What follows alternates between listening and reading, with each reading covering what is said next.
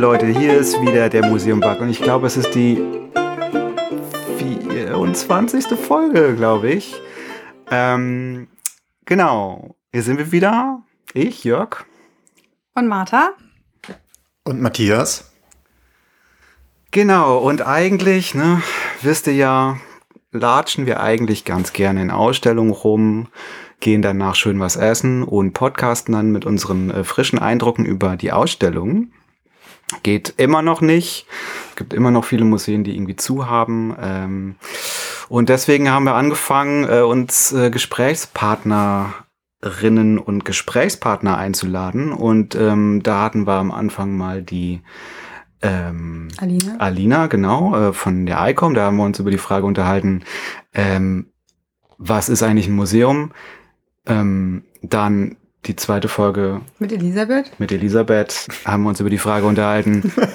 Jörg, warst du dabei? Was? Das ist der Witz. Der Witz ist, ich höre mir die Folgen danach nicht an und Jörg ist gar nicht erst dabei. genau. Nee, alles, ich wollte, eigentlich wollte ich nur sagen, wir haben uns über so Metathemen unterhalten. Ja. Und jetzt kommen Jetzt wir werden wir eigentlich. konkret.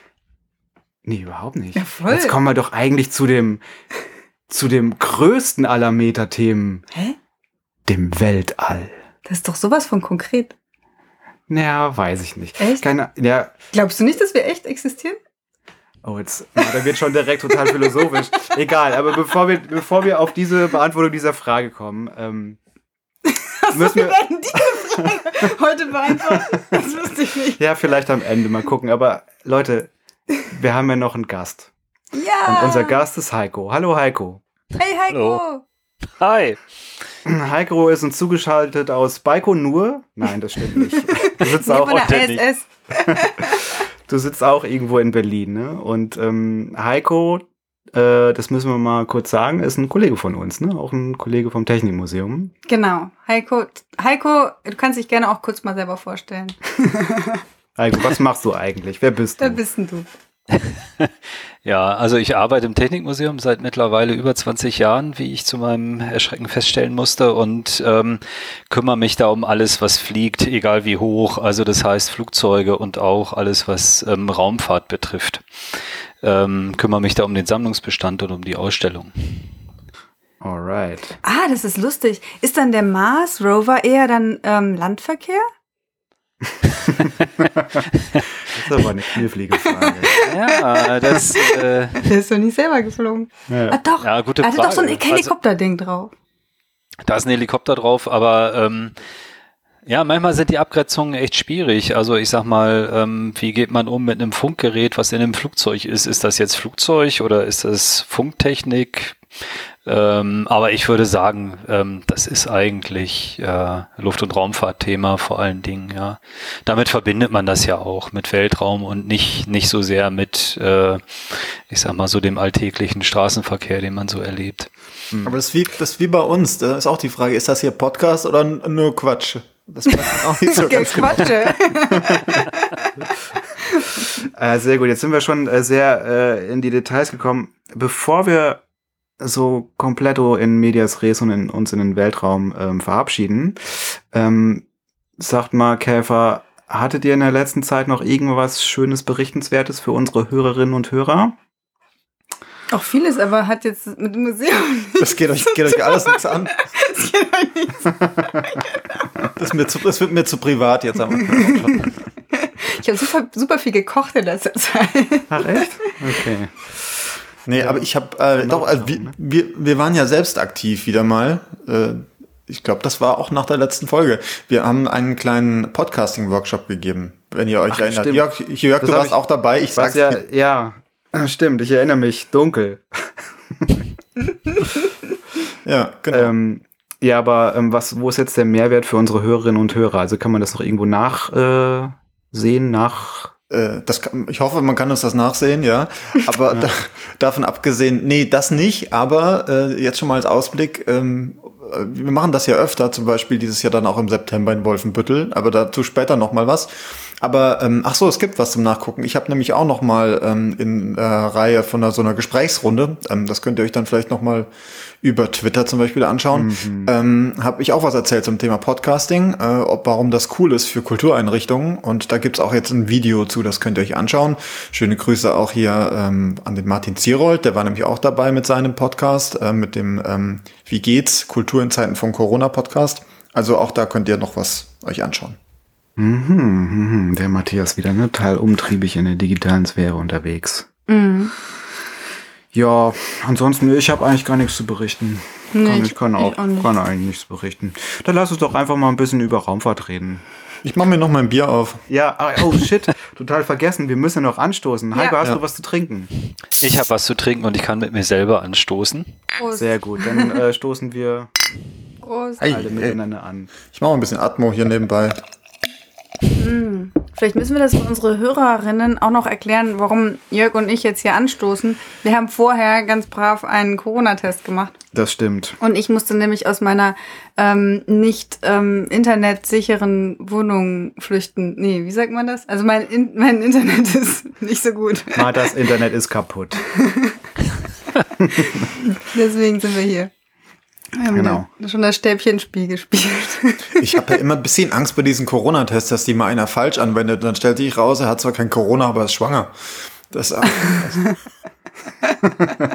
ja, den Witz, äh, ich glaube, der ähm, wird sich durchsetzen, wenn jetzt noch mehr Leute testen. Schwangerschaftstest, Corona-Test. Das war auch das Erste, was ich meinte. Verstehe ich nicht. Naja, als ich mit... Pullern äh, die dann da drauf? Unter Aufsicht. Okay. Vielleicht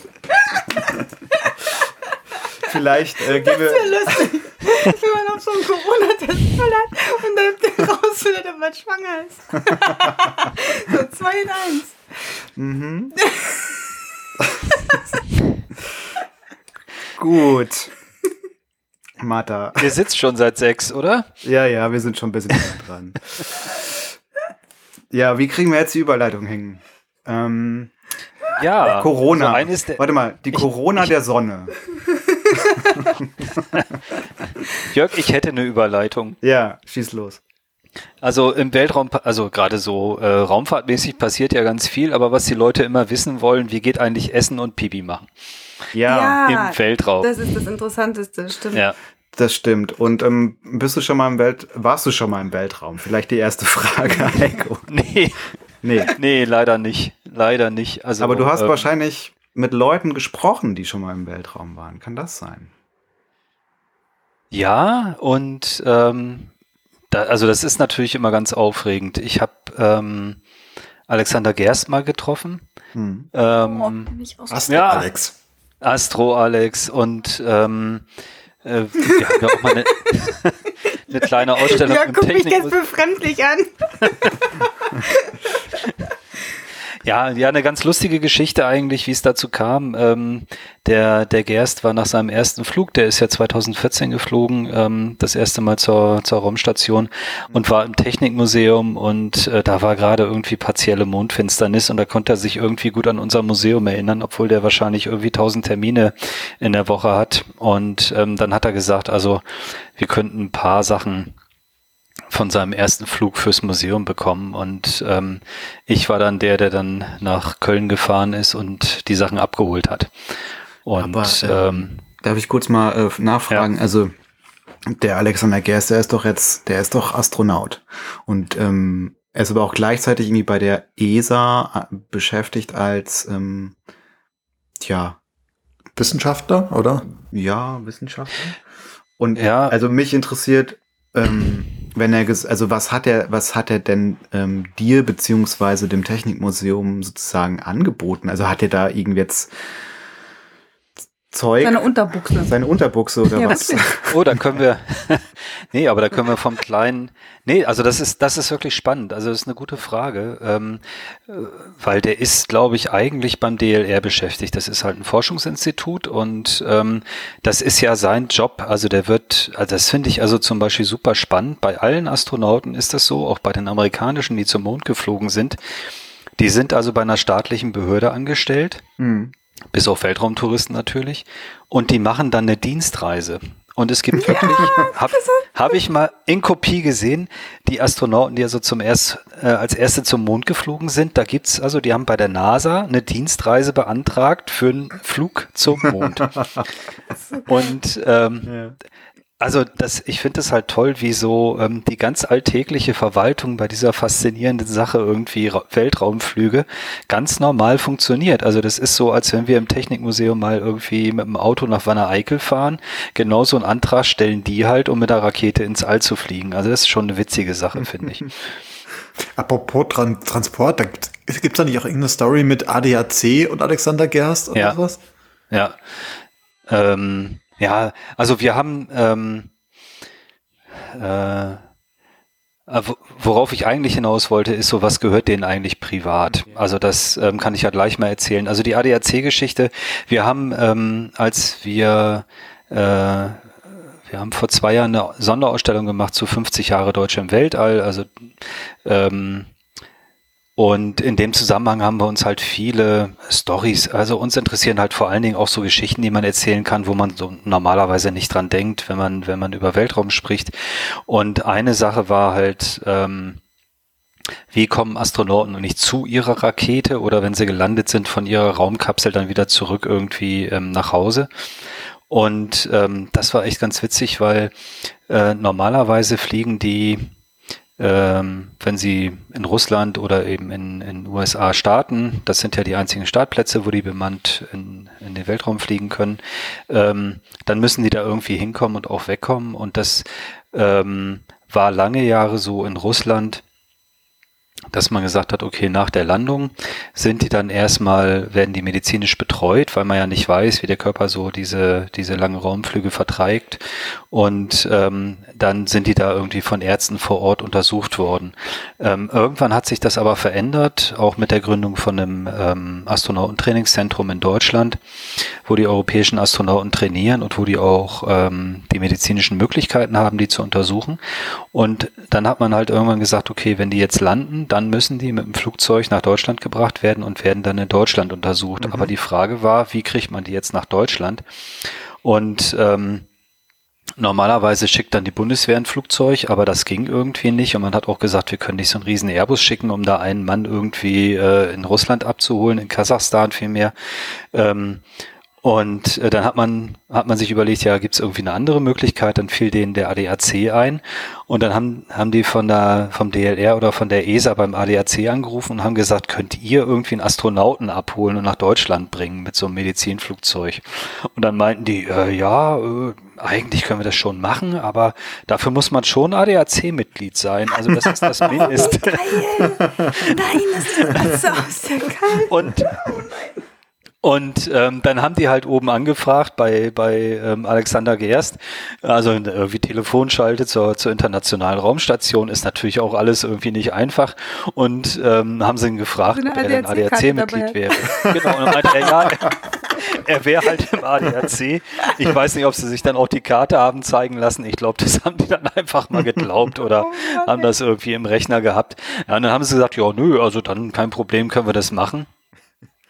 Und dann war das natürlich super cool, weil ähm, da sind natürlich zig Reporter und dann gibt's halt hunderte von Fotos, wie Gerst da vor dem ADAC-Flugzeug knallgelb angemalt mit den, mit den schwarzen Buchstaben drauf irgendwie posiert und dann ins mhm. Flugzeug rein, aus dem Flugzeug raus. Aber das ja. ist ja schon ein interessanter Punkt, ne? weil auf der einen Seite so Raumfahrt und so, das hat immer, das ist immer so, so eine Heldenerzählung und da, ähm, ach, keine Ahnung, die Mondlandung, irgendwie ähm, mhm. Satelliten auf dem Mars und alles ist irgendwie so, so eine slicke, coole Erzählung. Aber wie viel da auch so einfach so total profan ist, ja. ne? Also ähm, gleichen, oder bürokratisch oder so, ne? Also, dass man einen Dienstreisenantrag stellen musste, ob man jetzt ADFC-Mitglied ist und so. ADFC ist auch gut. Äh, ADAC-Mitglied, genau. Kommt damit so so durch die, durch die sibirische Schippe. Ja, ja. Ich und mein, man denkt ist, ja, ja. Also man denkt ja auch immer, das ist alles so, also die trainieren da jahrelang oder monatelang und da wird irgendwie jeder Ernstfall irgendwie ausprobiert und getestet und dann müssen sie da jeden Knopf irgendwie ähm, in- und auswendig kennen und dann, dann dann finde ich es auch so profan, aber dann hat sich anscheinend keiner überlegt, ja, äh, wenn der gelandet ist, wie kriegen wir denn wieder nach Deutschland?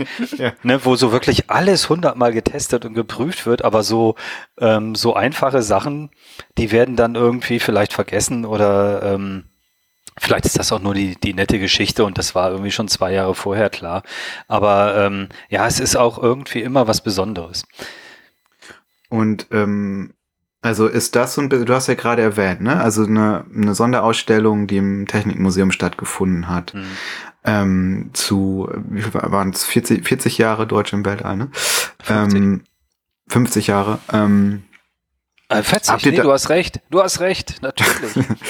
ähm, habt ihr da, habt ihr da auch so, sagen wir mal, Dinge ausgestellt, die so auf der Schnitz, Schnitt, Schnittstelle, Schnittstelle äh, zwischen ähm, so dieser Weltraumerzählung und der Weltraumfaszination und dieser Profanität, äh, dieser Pro, wie sagt man Profanität? Profan, profan. Sind, weißt du, was ich meine?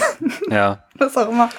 Also, ähm, ja, wir haben diese Geschichten halt gesucht, ne? Ähm, genau, das meinst du, Geschichten. Was habt ja, ihr für noch für ja. Geschichten gefunden?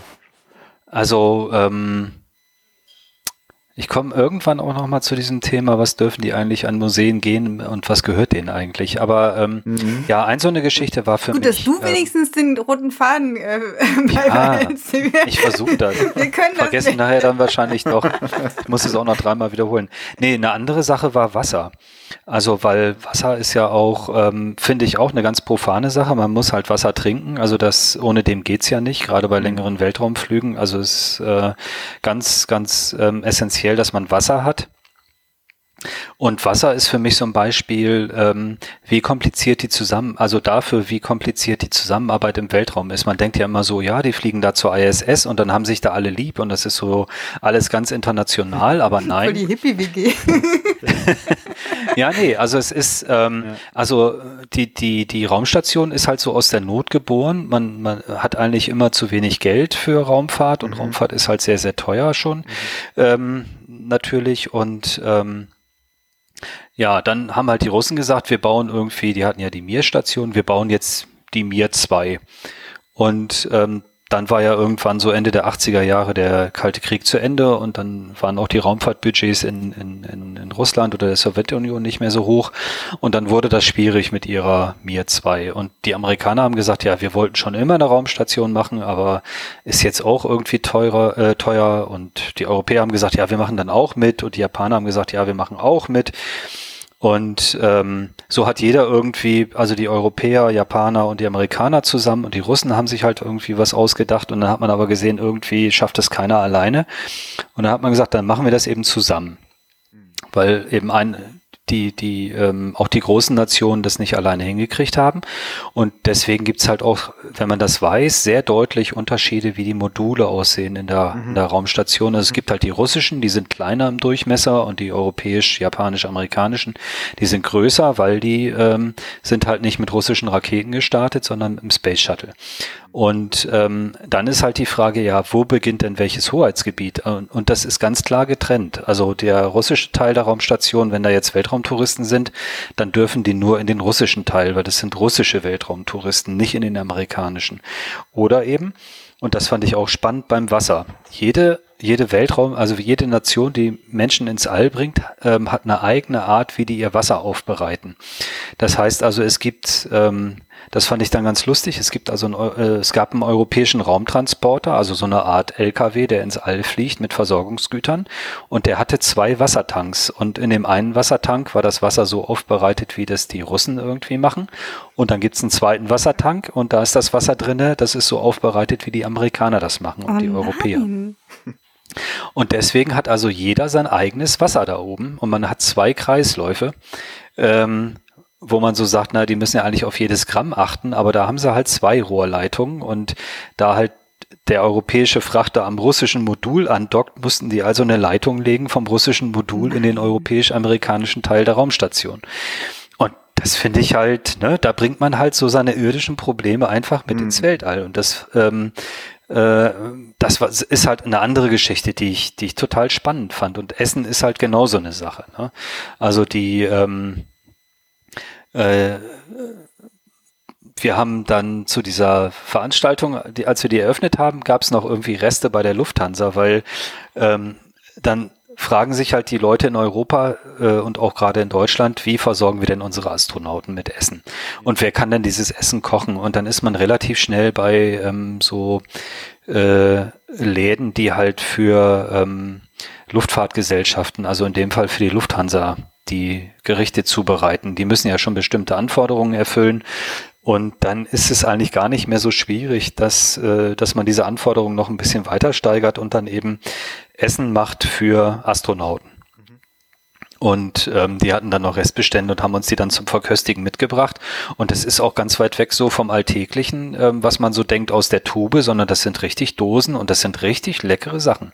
Und das ist bei den Russen auch so. Also Doch, ich war auch dabei. Ich habe auch was probiert. Ja? Das war super lecker. Ja, das Ja, war ne? überraschend gut. Ja, Also die ich Darreichungsform lässt ein wenig zu wünschen übrig im Sinne von, ne, das, äh, die, die Alu, äh, oder die Verpackung Ich wollte gerade sagen, so. das war doch, oft- das war doch in diesen Luft, schicken Lufthansa ähm, Service. Ja, die- Ja, das haben wir, also das ist natürlich von uns, Ja. ne? Also das ist ja das zweite Thema irgendwie, Echt, Fluggesellschaft das war von uns? und Geschirr. Ja, klar. Also von euch. ja, ja, wir haben dieses tolle Lufthansa-Geschirr aus den 90er Jahren, da haben wir einen ganz großen Bestand. Nee, normalerweise gibt's das halt alles aus der Dose und es wird dann auch aus der Dose gegessen und Aber die ähm, können das doch im Weltall nicht aus der Dose essen. Die müssen das doch, Doch, aus, der- doch. aus, dem, aus dem Beutel oder Nee. so essen. Nee, also ähm, Das hält drauf zusammen? Nee, es gibt verschiedene Sachen. Also es gibt ähm, äh, die aus der Dose, aber da ist immer eine dicke Soße dabei, damit es halt möglichst wenig, es darf halt nicht krümeln. Das ist halt eine, eine ganz wichtige Anforderung. Aber dann so Und- fliegt das denn Flüssigkeit nicht auch rum? Klar. Aber nur wenn es Ja, aber wird. das, aber solange das halt irgendwie an der Dose klebt, ist das okay. Und bei Getränken macht man das so, dass man halt, dass, dass man die nimmt, die, also da hat man halt irgendwie dann so einen, so einen Orangensaft und der ist dann aber äh, Mhm. irgendwie getrocknet und dann kommt da Wasser dazu. Und das Wasser ist schön recycelt und wo kommt's her? Natürlich aus der Toilette. Ne? Hm. Also Ach, das ist oder es wirklich so? Also Das, ist Brauchwasser, ja. Das, das Wasser wird da, dort in einem Kreislauf, ähm, also wie in diesen Science-Fiction-Filmen. Es wird zum Teil recycelt. Also ich weiß auch nicht. Also da, da hört es dann, glaube ich, auch, da, da muss man schon irgendwie wirklich ganz tief irgendwie einsteigen, äh, damit man das erfährt. Ähm, also ich sag mal, zumindest Brauchwasser wird, wird ähm, recycelt. Ob es nun das äh, Urin ist der Astronauten, was die dann wieder zu sich nehmen, das weiß ich nicht. Das Gute ist, man weiß dann zumindest, dass es aus dem eigenen Toilettenkreislauf kommt und nicht aus dem der anderen. Ah, du, Ja, das ist ja so albern mit diesen äh, meins, deins hier.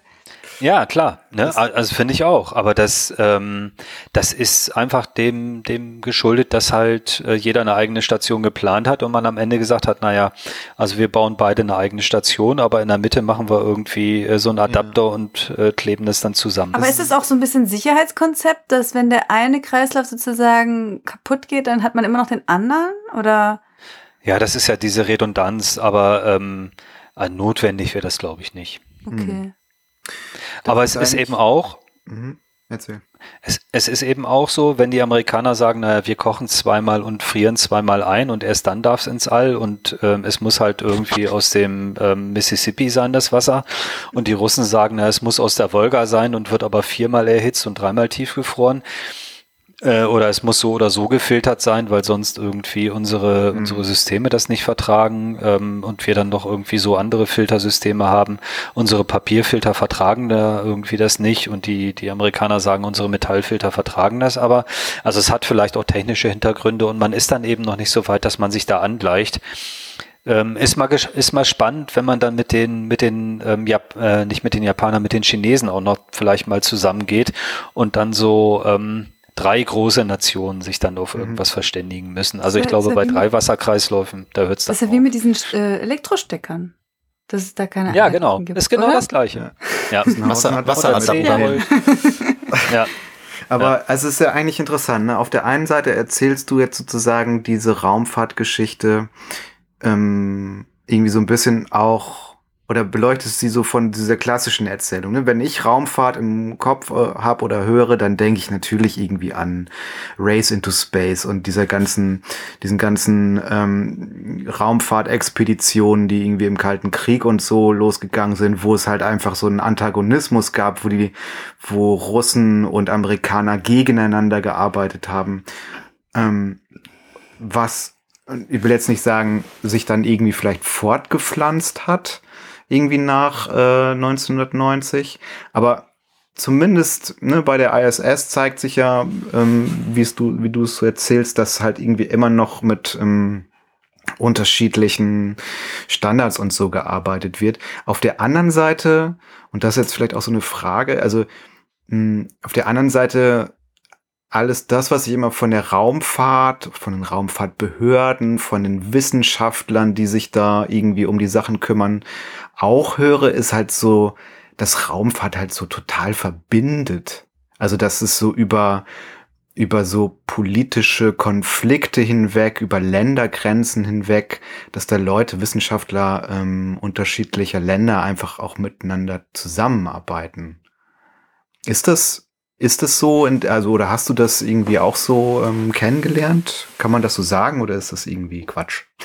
Also ich glaube, auf der Arbeitsebene ist das so. Dass man halt sagt, also die, die wenn jetzt die Amerikaner konnten ja lange nicht fliegen, weil, also nicht, nicht eigen, die waren, die Amerikaner waren lange nicht in der Lage, selber Leute ins All zu bringen, weil sie halt den Space Shuttle irgendwann ein, einmotten mussten, weil der einfach zu teuer war. Mhm. Und dann sind halt alle, die in, zur ISS geflogen sind, sind mit russischen Raketen von Baikonur aus gestartet. Das ging nicht anders. Das heißt, die müssen dann eben auch, die trainieren dann in den USA zusammen, trainieren zusammen in, äh, in Russland. Mhm. Ähm, und das verbindet natürlich, weil ähm, also ich glaube, Astronauten, Kosmonauten, ähm, egal woher die kommen, die haben natürlich irgendwie, das sind Forscher, das sind Entdecker, das sind Pioniere, ähm, also Männer wie Frauen. Und mhm. die, also denen geht's wirklich um die Sache.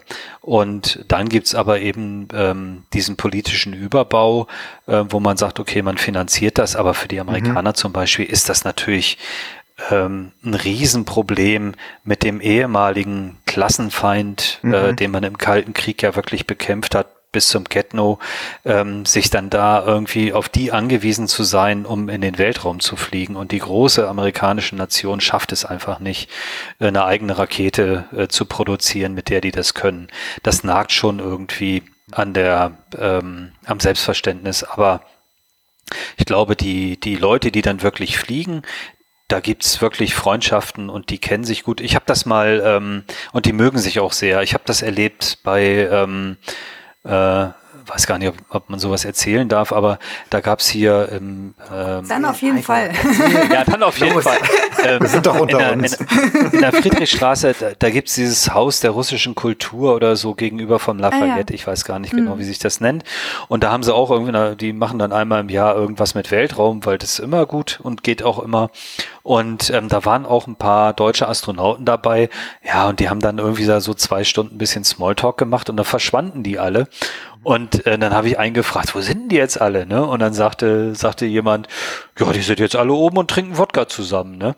Also Mhm. Das, ver das verbindet die schon ähm, auch, also weil die, die, die begeben sich ja in eine Umgebung, die auch absolut lebensfeindlich ist und ja. da muss man ja, sich halt auf den anderen verlassen können. Und da ist es dann egal, ob der Russisch oder Englisch spricht oder Deutsch oder ja. was auch immer. Ne? Das stimmt, ja. Ja. Ich fand, ich finde es total interessant, was du jetzt gesagt hast mit dem Raumfahrt geht ja immer. Ähm, weil, ja, wirklich, weil, also ich ja. möchte jetzt nochmal ein bisschen zurückkommen auf ähm, was, äh, also wie, wie macht man Raumfahrt auf der Erde sozusagen ähm, irgendwie, wie, wie stellt man es aus, wie, wie zieht man die Leute in den Bann? Ähm, also ich, ich, ich weiß nicht, man, zumindest bei mir war das so, ich weiß nicht, wie es bei euch war, vielleicht auch, ähm, dass so Raumfahrtastronauten, das, das ist so das Größte, das sind die größten Helden, die man so kennt oder die man sich so vorstellt. Das ist ja vor allem alles mit Vorstellung verbunden irgendwie. Und äh, ich war mal, ich war total süß, im Technikmuseum ist mal ein, äh, habe ich mal eine Familie beobachtet, wo ein kleines Mädchen wirklich so, keine Ahnung, vier Jahre durchs Museum mit ihrer Familie gegangen ist und immer so vor sich hin gesungen hat, Rakete, wo bist du? Rakete, wo bist du? Also schon die Kleinen sind irgendwie so total an diesem, ähm, das ist halt so eine Riesenfaszination und ich ähm, frage mich so ein bisschen, ähm, wie man das also wie das so beschworen wird. Also ich finde mit Alexander Gerst und der Maus und so, das haben das auch meine Kinder so ein bisschen ähm, diese Faszination abbekommen. Aber ähm, natürlich irgendwie mit irgendwelchen Science-Fiction-Filmen oder sowas. Aber ich frage mich, wie man das irgendwie auch ein bisschen, ja, profaner. Ähm, also im Museum vor allem, ne? Ja, im also Museum, genau. Wie man, das, wie man das, ähm, ja, wie man diese Faszination Nee, ich will die gar nicht irgendwie. Kann. Ja, ich will die, ich will die ja gar nicht ent, entkräftigen oder entzaubern. Ja, ja die, es hat irgendwie einen Zauber. Ich finde auch, hm. dieser Dienstreiseantrag hat irgendwie sowas. Aber ähm, ja, ist doch so. Aber ähm, ich weiß nicht. Du meintest doch irgendwann mal, ähm, hast du irgendwann mal erzählt, dass, ich weiß nicht, ob es in Russland ist oder generell, dass die Sachen, die geflogen sind, also zum Beispiel ist ja auch so eine Maus mitgeflogen oder so ein Elefant oder ja. sowas mit dem Alexander. Das ist man guckt das ja ganz anders an, dieses Ding. Ja. Oder? Also, ja. das hat dann gleich irgendwie was, was ganz anderes. Ja. Weil es schon mal eben in dieser lebensfeindlichen Umgebung war und heile zurückgekommen ist. Was sind die ja, Besonderheiten also, von Aus, vom Ausstellen von Raumfahrt?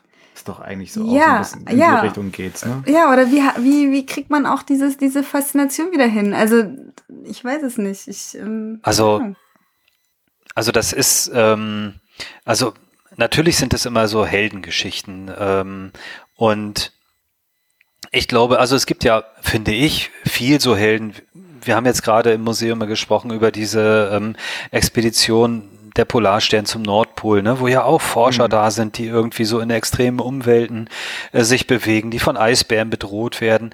Aber ähm, das passiert halt alles so im Irdischen und es, es ähm, so ein Schiff fährt halt los und dass ein Schiff losfährt, das ist ja irgendwie was ganz Alltägliches. Aber ähm, ich glaube, bei der Raumfahrt ist es halt so, dass also das allererste ist, dass man halt so mit, man hat wirklich mit den mit den Urkräften und den Elementen zu tun. Ne? Die reiten ja auf einem Feuerball, auf einer auf einer Rakete, wo man halt weiß, also wenn da jetzt irgendein Teil nicht funktioniert, dann explodiert das alles und die verbrennen und ähm, also ich glaube, weil also die, die, ähm, die Reise beginnt ja schon irgendwie total abenteuerlich und sie ist mega extrem. Und ähm, ja, dann, dann ähm, äh, also ich sag mal, wenn man jetzt einen Forscher auf der Polarstern sieht, dann hat er irgendwie so einen roten Anzug an, meinetwegen, und ähm, dann erzählt er irgendwas im Schneegestöber.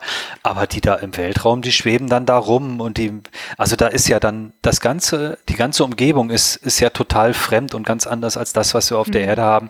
Und ich glaube, das macht halt die Faszination aus und ähm, was, was man bei Raumfahrt ja auch immer im Fokus hat, ist ähm, also natürlich das Riesenabenteuer Mondlandung, aber dann auch immer das, wo Menschen dabei sind. Mhm. Wobei die eigentlichen Nutzanwendungen der Raumfahrt ja, also Raumfahrt ist ja sehr erfolgreich und verdient ja Geld, aber äh, das hat dann nichts mit bemannter Raumfahrt zu tun.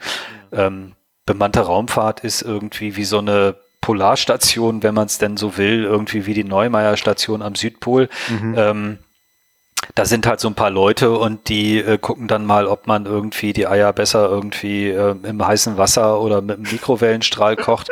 Also da sieht man jetzt ja nicht sofort die Nutzanwendung. Ne? Das ist halt eine Forschungsstation, die da rumfliegt, die halt irgendwie riesig Geld kostet. Aber dadurch, dass es Menschen sind, kriegt man halt eine Verbindung, eine Brücke gebaut. Ähm, und das hat man ja im Museum andauernd, dass man ja diese Brücken baut über, über Dinge, die mit äh, etwas zu tun haben, zu dem man selber auch eine Beziehung hat. Also deswegen ist auch eine Raumfahrt, also eine Weltraumtoilette, die ist einem irgendwie, da, da baut man eine Brücke zu den Leuten, weil, also ich muss auf der Erde auf Toilette gehen und dann realisiere ich, okay, und wenn die im Weltraum sind, müssen die halt auch auf Toilette gehen, okay, und wenn die auf Toilette gehen, was machen die denn da sonst noch so? Ne? Mhm. Ähm, ja, und ich glaube, es ist eben so dieses sich bewegen in, einem, in einer Umgebung, die, die sehr extrem ist. Das macht, glaube ich, die Faszination aus. Und weil man eben, weil es nur so wenige Menschen gibt, die diese Erfahrung gemacht haben. Und es ist ja auch, also ich weiß nicht, ich glaube, jedes Interview mit einem Astronauten, da gibt's ja so die Aussage, ja, ich habe dann diese dünne Atmosphäre gesehen und diese empfindliche Erde und so. Ne? Und ich glaube, dieser Blick zurück, ähm, der macht halt viel mit den Menschen. Ich habe jetzt auch gerade noch mal ähm, vor kurzem was gehört. Ähm, die Apollo-Mission, die äh, vor 50 Jahren gestartet ist, ein bisschen länger, ähm, die allererste, die den Mond umrundet hat ähm, war, glaube ich, Weihnachten 68. Ähm, das waren die ersten, die halt ähm, die Erde komplett mal fotografiert haben und ähm, so als blaue Murmel im All. Und dieses Bild gilt, glaube ich, als eines der wichtigsten, äh, als eine der wichtigsten Fotografien in der in der Menschheitsgeschichte, weil die halt noch mal einen ganz anderen Blick auf die Erde äh, geboten hat und seitdem auch ähm, alles, was so mit, mit Naturschutz zu tun hat und äh, dass man eben diese empfindliche blaue Kugel irgendwie schützen muss. Ähm, hm. Das hat, glaube ich, der Umweltbewegung nochmal einen großen, großen Auftrieb gegeben. Also das, ähm, das sind so Effekte in der, in der Raumfahrt, wo man sagt, also das ist mit Geld auch nicht zu bezahlen. Aber jetzt schweife ich ab und aber, komme aber, ins Aber, Nein, aber, aber, trotzdem, aber trotzdem ist ja so, ähm, also das habe ich schon verstanden. Also so dieses, also die Frage, wie stellt man Raumfahrt eigentlich aus? Ne? Dass man irgendwie ja. versucht, ähm, die Besucherinnen und Besucher irgendwie ähm, da abzuholen, ähm, also mit so Alltäglichkeiten, die sie selber auch irgendwie kennen und so, ne, dieses äh, in der Raumfahrt eben halt auch gibt, aber unter ganz ähm, veränderten Gesichtspunkten. Auf, das ist so die eine Sache. Auf der anderen Seite hast du jetzt gerade gesagt, geht es irgendwie, also ist es halt einfach ähm, so die Faszination an dieser ähm, Lebensfeindlichkeit des Weltalls, an diesem ähm, Explorertum und so weiter, an diesem, an dieser ähm, ja, Rocket Science im wahrsten Sinne des Wortes. Ähm, nur, also, was machst du, also, was, was macht man da, wenn man halt irgendwie, keine Ahnung, ein paar hundert Quadratmeter oder vielleicht auch ein paar tausend mhm. Quadratmeter und Vitrinen hat? Also man, man kann ja nicht einfach nur die, also, also wie bringt man sozusagen diese, diese Faszination rüber? Ich kann vielleicht noch mal kurz sagen, also als kleiner Steppke war ich mit meinen Eltern auf großer Reise und wir ähm, sind nach Florida geflogen. Das war irgendwann in den 90er Jahren und da sind wir auch nach Cape Canaveral gefahren. Also, ja. Ähm, und ähm, ich weiß da nicht mehr so allzu viel von. Da war ich, weiß ich nicht, vielleicht, weiß ich, zwölf oder so. Ähm, ich war allerdings total erschlagen von der Gigantomanie dieser Raketen, die da mhm. rumstanden. Ne? Also die haben da ja eben halt die echten äh, ähm, Raketen, diese Saturn, ähm, frag mich nicht, fünf, sechs ähm, fünf, Raketen ja, ja ähm, irgendwie hingestellt, beziehungsweise diejenigen, die halt äh, nicht hochgeflogen sind. Aber ja, also man sah, man sah dieses, dieses ganze riesige der Raumfahrt eben halt so von Auge in Auge sozusagen. Ne? Aber das haben ja einfach so viele, also diese Voraussetzungen bringen ja einfach so viele Museen nicht mit. Also wie kann man dieses, ja, dieses gro große oder dieses, dieses Gefühl an der Raumfahrt irgendwie noch in eine Ausstellung packen? Frage ich mich. Ja, ist eine, ähm, also das, es gibt so Dinge, die sind, ähm, äh, die, die sieht man und die faszinieren einen. Also es sind natürlich die ganz großen Objekte. Also und das, ähm, also ich habe auch die, ich kenne das auch in Florida, ich habe auch die Saturn V da liegen sehen. Ähm, und also erstmal ist das ja eine große tote Rakete, die da liegt. Also das war es für mich so, ne? Das war ja so ein gestrandeter Riesenfisch. Ähm, was, also das faszinierendste Objekt, das ich je gesehen habe, was mit Weltraum zu tun hat, das war die ähm, Discovery im, in, in, Washington im National Air and Space Museum. Mhm. Ähm, also ein Space Shuttle. Einer von denen, ähm, die ja in den USA zu sehen sind. Und ähm, es gibt ja äh, nur, ich glaube, vier Space Shuttle, die wirklich im Weltraum waren. Und das ist, glaube ich, der, der am meisten im Einsatz war. Und ähm, also an dieser äh, Discovery zu stehen und also ein 40 Meter langes Fluggerät, was angebrannt ist, wo man halt sieht irgendwie, mhm. da gab es diesen Wiedereintritt in die Erdatmosphäre und alles war irgendwie angekokelt und irgendwie 1000 Grad oder heißer. Ähm, das ist das Mega-Objekt. Also das ist, mhm. das, und das, da kommt auch eine Saturn nicht mit, auch wenn die viel größer ist, aber das ist halt die Rakete, die man halt, ähm, die gestartet ist. Das, was zurückgekommen ist, ist ja nur eine kleine Raumkapsel. Ja. Und ähm, wir haben ja auch mal versucht, so eine russische Raumkapsel zu kriegen. Im Moment geht da leider nichts. Wir hätten uns eine kaufen können, aber ähm, aus Russland kommt im Moment nichts raus. Ähm, aber das ist eine, das ist eine Telefonzelle.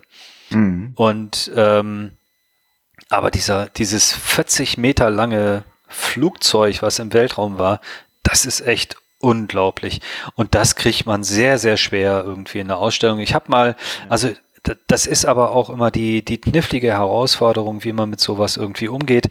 Eine Sache, die wir nicht verwirklicht haben bisher, aber die ich sehr gerne machen würde, äh, um auch dieses Klaustrophobische vielleicht mal zu zeigen. Mhm. Also es ist dann gar nicht so faszinosum. Ähm, der erste, der erste ähm, Mensch, der im freien Weltraum war, das war ein Russe, ähm, Leonov. Der ist also aus seiner kleinen Raumkapsel ausgestiegen und wollte dann wieder einsteigen, aber das Doofe war, dass sich sein Raumanzug so aufgeblasen hat, dass der dann nicht mehr durch die Tür kam. Und ähm, das war also super dramatisch. Der musste dann irgendwie Luft ablassen aus seinem Anzug und er wusste nicht, ob er es schafft. Und ähm, äh, das ist gerade noch mal ähm, neu in Russland als Buch erschienen, diese, dieses Erlebnis seines, seines Fluges. Und ich habe mit dem Übersetzer gesprochen und also das wäre zum Beispiel was, ne? Also, mhm. dass jemand, die sind dann in so ein, der ist durch so einen Schlauch ausgestiegen, also so ähnlich wie, ähm, muss man sich vorstellen, wie ein Schlafsack, der an beiden Seiten offen ist. Mhm. Ähm, und der hat dann aber so ein, also der Schlafsack hat sozusagen Deckel an jedem Ende und dann hat er den einen Deckel aufgemacht, ist in diese Luftschleuse und aus, durch den anderen Deckel dann raus. Und dann musste er da wieder rein und er passte halt nicht, weil sein Anzug zu groß war, weil der sich aufgeblasen mhm. hatte. Und das, was ihm da durch den Kopf ging, also das, ich sag mal, einfach eine Röhre, die vom Dach kommt, äh, wo man sich mit den Schultern reinzwängt und dann hört, wie er halt kämpft, um da wieder reinzukommen und mhm. wie, was er da gemacht hat. Ich sag mal, mit so ein paar Atemzügen. Ich glaube, dann versteht man irgendwie so auch diese, ähm, äh, diese Lebensfeindlichkeit der Umgebung. Ja. Ähm, also das wäre zum Beispiel eine Sache. Das ist jetzt nicht faszinierend, aber das macht halt deutlich, ähm, wie, wie ähm, mit was für Schwierigkeiten die zu kämpfen hatten. Aber das, Und das ist dann klein. Ne? Hm. Das finde ich aber immer ganz spannend. Ne? Es sind nicht immer nur die gerade bei Raumfahrt, die Geschichten, die super gut gelaufen sind. Ich meine, nimmt man sich mal ähm, Apollo 13, ne? Ich mhm. meine, irgendwie, die hatten was ganz anderes vor und am Ende ist es halt die Geschichte, wie sie mit MacGyver-mäßig mit den Bordmitteln es gerade noch schaffen, das Ding mhm. wieder so hinzukriegen, dass sie nach Hause kommen. Das sind ja auch immer diese, diese Geschichten von Widrigkeiten überwinden. Vielleicht ist es auch das. Ja, ja, und eben auch zu sehen, also wenn eine Sache schief geht, es gibt keinen, der dann irgendwie vorbeikommt und einem hilft der und ADAC. äh, ne? ja, der ADAC. ADAC Kurz mal anrufen. ähm, ich habe doch meine Karte dabei. nee, also das, das ist halt viel mehr so wie, wie, also ich sag mal vor 300 Jahren, wenn da einer irgendwie mit dem Segelschiff los ist, ne, wenn der dann irgendwie im Pazifik war, da war ein Sturm, Mast ist abgebrochen, ja, hm, dann musste man sich selber helfen, ne, da kam man keiner. Das ist aber ja auch was, was wir heute in dieser Welt, also was wir kaum noch kennen. Ne? Also wir haben ja an jeder Ecke ein Späti, wenn wir Hunger haben. ähm, da denkt man dann auch nicht mehr nach, ob man jetzt Vorräte einpacken muss, wenn man im Winter irgendwie mit der mit der S-Bahn fahren will. Also und gerade in, äh, äh, in der Stadt ähm, im Weltraum muss man wirklich auf alles vorbereitet sein und deswegen wird eben auch so viel trainiert und so viel Sicherheit irgendwie mit mit verpackt. Also das sind auch so Themen, die ich dann ganz spannend finde, dass man halt sagt, okay, was haben die denn da an Sicherheitsausrüstung? Was haben die denn für Anzüge? Wie was was warum warum tragen die dann das und dann das? was machen die, wenn das passiert? Was ist, wenn, wenn, wenn ein Astronaut Zahnschmerzen hat? Ne? Also auf all diese Fälle werden die vorbereitet. Ähm, mhm. Und die Technik muss dann eben auch noch mitspielen und auch die Technik ist halt, ähm, das ist halt schwierig. Ne? Also die, die, ähm, äh, die Teile der ISS, die ältesten, die sind ja mittlerweile auch über 25 Jahre alt und ähm, sind ja ganz extremen Bedingungen ausgesetzt und da geht natürlich auch immer mal was kaputt. Ne? Also das ist schon, und äh, also diese, diese, diese Dinge dann, dann vorzustellen, das ist, glaube ich, das, was, ähm, was man versuchen muss in einer Ausstellung dann auch zu zeigen. Aber das ist immer aufwendig, wenn man nicht diese ähm, wirklich riesengroßen Objekte zeigen kann, dann muss man es in den kleinen Geschichten machen. Ja. Ich, ich, ich, ich weiß noch nicht mal, ob man große Objekte braucht, Entschuldigung. Aber ja. Nee, es geht, ich hätte noch eine Frage und das geht in, die gleich, in eine ähnliche Richtung, Martha, wie das, was du vorhin meintest. Du hast vorhin nämlich angesprochen die Frage, ähm, ja, wie, wie äh, nee, Moment, was wollte ich denn sagen? Ach so, genau. Wie ist das eigentlich, dieses, diese Fast, dieses Faszinosum von den geflogenen Objekten? Ne? Man unterscheidet da zwischen den, ja. ich sag mal, normalen Raumfahrtobjekten und den geflogenen Objekten. Und um es mal wieder auf diese Museumsebene zurückzubringen, wir sprechen ja, ja. ganz oft immer von der, die Aura des Objekts. Da geht es ja ganz oft ja. drum, äh, gerade so, wenn es heißt, ja, wir können auch digitale Sachen machen. Nein, nein, die Aura des Objekts, die, die kann man nur direkt live erleben. und gerade in diesen, in diesen geflogenen Objekten steckt ja angeblich von dieser Aura, wie auch immer man die messen will oder so, äh, drin. Wie, wie, wie krieg, ich da wie, ein etwas. Äh, Nein. Ich weiß einen Trick, wie man das macht. Man muss, die, man muss die Objekte anzünden, also zuerst wiegen, dann anzünden und dann die Differenz zwischen Asche und ähm, dem normalen äh, Objekt wiegen. Und das da hat man dann das Gewicht der Aura. 21 Gramm sind das, glaube ich, ja. Ja, ja. Ähm, Hä, ja aber die Frage, aber die Frage ist, wie diese, also diese, ist das was Besonderes, auf was man achtet, wenn man so Raumfahrtobjekte einwirbt, oder ist man eigentlich froh über alles, was man kriegt? Und das sind wir vielleicht auch bei dem, was wir am Anfang hatten, mit der, mit der mhm. Frage, mhm. was kriegt man überhaupt? Ja. Ja. Ja. Also das, ähm, das ist ein großer Wettbewerb. Also das, äh, ähm, das habe ich aber, da können wir wieder auf die Gerstsachen zurückkommen. Und jetzt komme ich dann endlich mal zum Punkt, was darf man eigentlich abgeben? Ähm, also das, äh, was wir von Gerst mitgekriegt haben, also es war eine, das war so eine so eine Sporttasche voll, ähm, wo ich auch dachte, boah, wir haben irgendwie die tollen Sachen von Gerst und dann hörte ich irgendwie in einem anderen Museum haben sie auch irgendwie ganz viel von ihm. Da dachte ich, hm, wie viel hat der denn? ähm, und habe dann auch noch mal drüber nachgedacht, was haben wir denn eigentlich von ihm? Also wir haben von ihm einen blauen Overall, ein bisschen Arbeitskleidung von der ISS, Weltraumnahrung und dann noch irgendwie so ein bisschen ähm, so eine kleine Tüte voll mit mit diesem und jenem. Also ich sag mal sein dass, dass der so einen blauen Overall anhat mit irgendwelchen Patches drauf, immer. davon hat der wahrscheinlich, davon hat der fünf Stück. Ja. Ne? Alexander Gerst Collection. Ja, ja, ja, genau. Es kommt mir so ein bisschen vor wie so, so, so, eine, so eine Freundin, die so verlassen wird, dann hat die so eine Zahnbürste von ihm und dann geht zur nächsten und dann lässt er da seine Zahnbürste.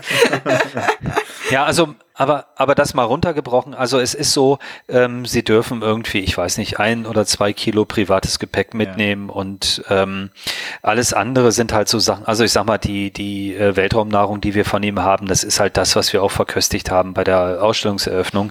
Das ist natürlich was, ähm, davon hat er 50 Dosen noch irgendwie zu Hause rumliegen, die waren natürlich nicht auf der Raumstation, warum auch. Aber seine ähm, Klamotten sind doch nicht, sind doch nicht seine privaten Sachen, oder? Sind das nicht seine naja, also, also ich sag mal, wenn, wenn dir dein Arbeitgeber einen Schlüppi zur Verfügung stellt, dann kannst du den, glaube ich, schon behalten, den gibst du dann nicht wieder zurück. Also ähm, diese, in diesem kleinen Rahmen. ähm, aber du darfst natürlich nicht anfangen, da irgendwie, äh, dass der sein, ich sag mal, wenn er ein Mikroskop hat auf der ISS, dass er anfängt, das zu vertickern.